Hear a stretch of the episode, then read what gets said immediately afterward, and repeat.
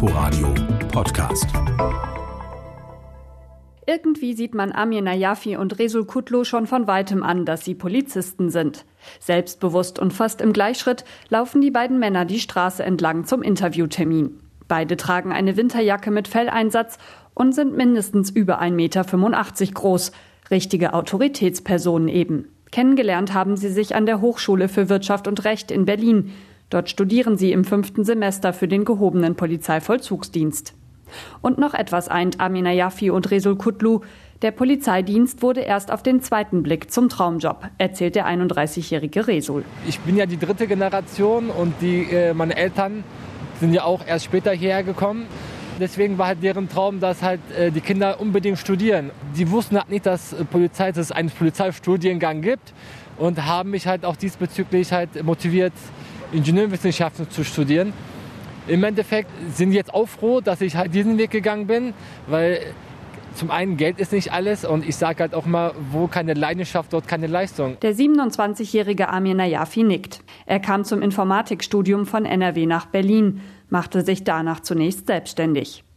Den klassischen Bürojob, den wollte er allerdings nicht, sagt er. Und bin dann durch reifliches Überlegen bin ich dann bei der Polizei gelandet. Es sind Kommissarsanwärter, wie sie sich die Polizei nur wünschen kann. Beide haben Abitur und ein Studium, sind sportlich und sprechen neben Deutsch und Englisch je noch eine andere Sprache.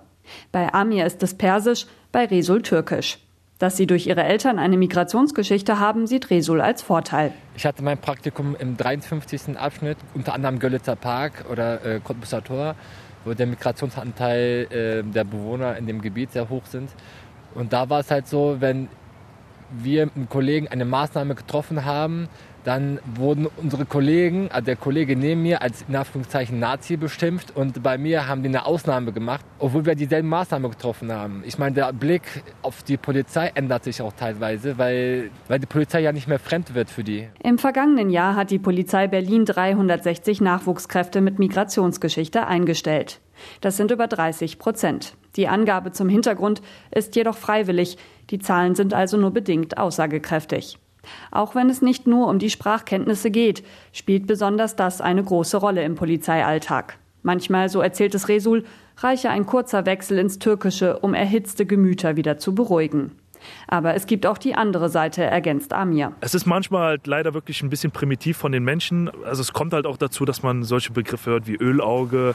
Ja, ich kann mich halt auch nicht damit identifizieren, weil wenn man sich mit den Leuten auseinandersetzt, ist es halt wirklich so, dass ich merke, äh, intellektuell bin ich der Person, obwohl sie mich als Ausländer beschimpft, allein nur was den Deutschfaktor angeht, äh, um Weiten überlegen. Ich kann eigentlich nur sagen, auf Demonstrationen oder halt auch auf der Straße, man belächelt das meistens. Und ich sehe das halt eher so, dass die Leute nichts gegen mich persönlich haben, sondern einfach nur etwas dagegen haben, dass ich jetzt diese Uniform trage und ich jetzt sozusagen den Staat oder halt auch die Polizei Berlin verkörper. An der Polizeiakademie in Berlin haben sie in praktischen Trainings gelernt, wie sie mit solchen Situationen umgehen können. Auch hier liegt der Anteil der Nachwuchskräfte bei rund 30 Prozent und kann somit als Abbild der Berliner Gesellschaft gesehen werden, sagt Leiterin Tanja Knapp stolz.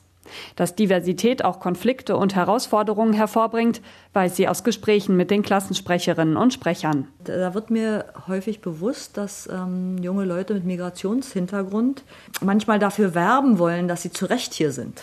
Und das tut mir in der Seele weh. Ja, weil eigentlich sollen sie einfach alle gemeinsam Berliner Polizistinnen und Polizisten werden und nicht so sehr abstellen auf die Herkunft, den Glauben und so weiter.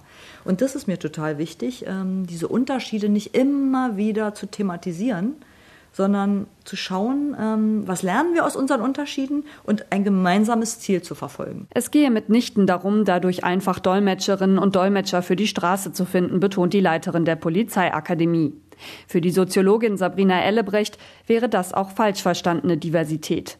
Sie leitet das Forschungsprojekt Zurecht, die Polizei in der offenen Gesellschaft an der Universität Freiburg. Deeskalation durch sich verständlich machen, durch Sprache, das ist für den Einsatz sicher oft Gewinn bringt. Aber ich denke, dass diese Aufgabe nicht unbedingt nur einzelnen Personen mit eben diesen Sprachkenntnissen obliegen könnten, weil alle Polizistinnen in kultur- und sprachfremden Einsätzen sich verständlich machen können sollten, deeskalieren sollten und auch ihre Maßnahmen erklären können sollten. Ob ein Arbeitgeber sich für Diversität einsetzt, ist oft schwer messbar. Soziale Herkunft, sexuelle Orientierung, religiöse oder politische Weltanschauungen werden aus guten Gründen nicht abgefragt. Deshalb erhebt die Berliner Polizei hier auch keine Daten. Trotzdem bringt mehr Diversität auch mehr Bedürfnisse mit sich, zum Beispiel beim Thema Religion. Amir Nayafi und Resul Kutlu sind beide Muslime.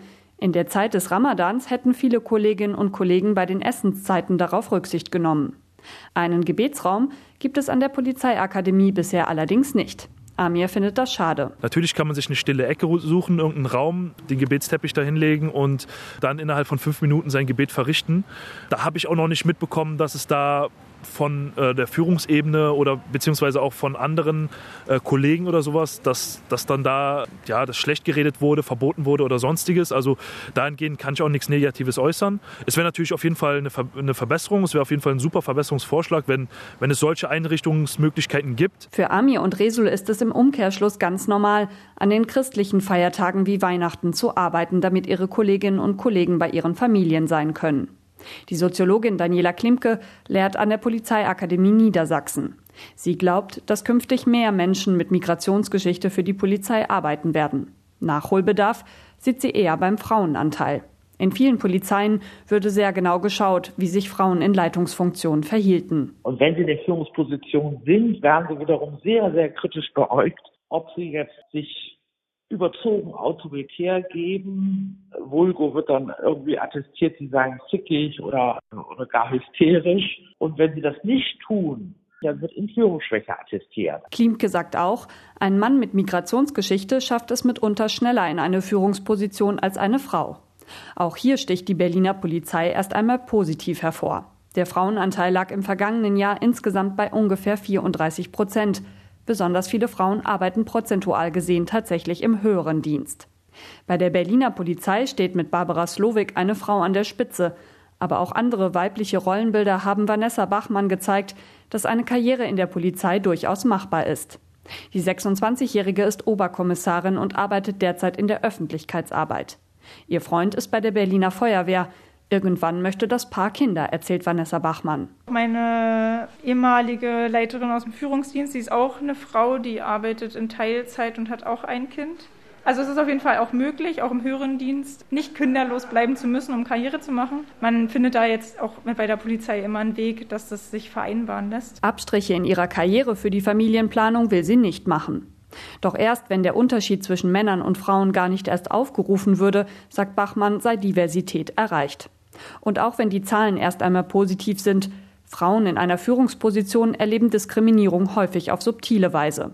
Als Tanja Knapp 2015 die Leitung des Abschnitts 53 in Friedrichshain-Kreuzberg übernahm, wurde sie in einem Zeitungsartikel als Königin bezeichnet.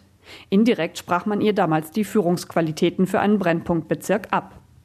Beeindrucken ließ sie sich davon nicht, erinnert sich Knapp.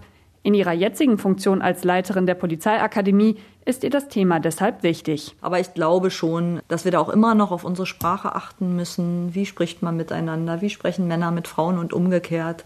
Ähm, was ist respektvoll? Was ist noch lustig? So eine gewisse Art von Humor, auf die muss man wirklich achten, ähm, wird nicht von Frauen immer geschätzt. Ähm, da sollte man aufmerksam sein. Also der Umgang mit der Sprache im, im Kontext von Vielfalt ist, glaube ich, ein ganz, ganz wichtiger Aspekt. Knapp empfiehlt jüngeren Frauen ein gesundes Selbstbewusstsein, was die Karriere angeht.